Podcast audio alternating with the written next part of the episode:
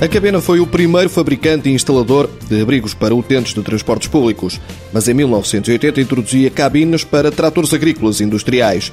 Com a maquinaria a chegar a Portugal já com este compartimento, a morte da empresa estava anunciada, diz o proprietário da Cabena, que teve de entrar noutra área de negócio. Eu comecei a pensar que as empresas importantes da publicidade não estavam interessadas em locais de fraca densidade populacional. Então, quem é que abrigava esses passageiros? Quem é que aí pelo, pelo mundo rural, por exemplo, abrigava as pessoas que estavam à espera dos transportes públicos? Então, eh, verifiquei que basicamente ninguém. Os municípios, volta e meia, pediam lá ao senhor serralheiro da aldeia que fizesse lá, portanto, um abrigo tosco, mal configurado, sem design, que ainda por cima, ao cabo de algum tempo, estava perfeitamente deteriorado. Então era preciso preencher esse espaço dos abrigos para os quiosques, coretos, bancos ou papelarias, até chegar aos parques infantis, servindo mesmo atualmente a Refer foi um passo. E hoje tem produtos em todos os conselhos do país, apostando, revela António Coimeiro, num design próprio que também os diferencia da concorrência. Um gabinete de design industrial que procura ter o mais atualizado e o mais, eh, o mais atrativo possível o nosso produto.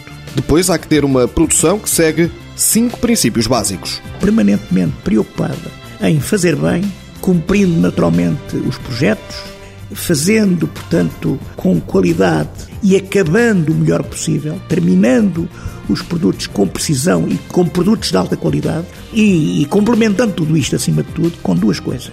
Primeiro, cumprimento tão rigoroso quanto possível dos prazos de entrega. Comprometemos, cumprimos. Depois, prestamos um bom serviço, quer na montagem, quer na assistência pós-venda. Mesmo não estando nos grandes centros de negócio, a localização, junto ao nó da A13 em Benavente, não coloca receios no empresário, apesar de temer a retração do mercado nacional, em particular das autarquias. Mas há que contornar uma vez mais este momento e vai abrir novos mercados. A Cabena tem escritórios já em Barcelona, mas quer chegar perto dos que falam a língua portuguesa lá fora, em particular em França, adianta António Coimeiro. Nós estamos muito interessados no mercado francês temos eh, feito algumas diligências, ainda sem, sem grandes resultados.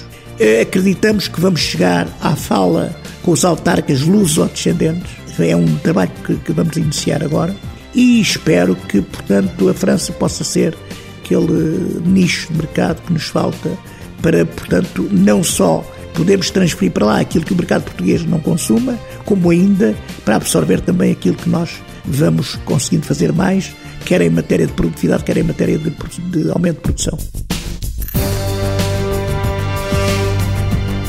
Cabena, Cabines de Benavente Limitada, fundada em 1980, 48 trabalhadores, PME líder em 2009 e 2010, faturação de 2,7 milhões de euros no ano passado.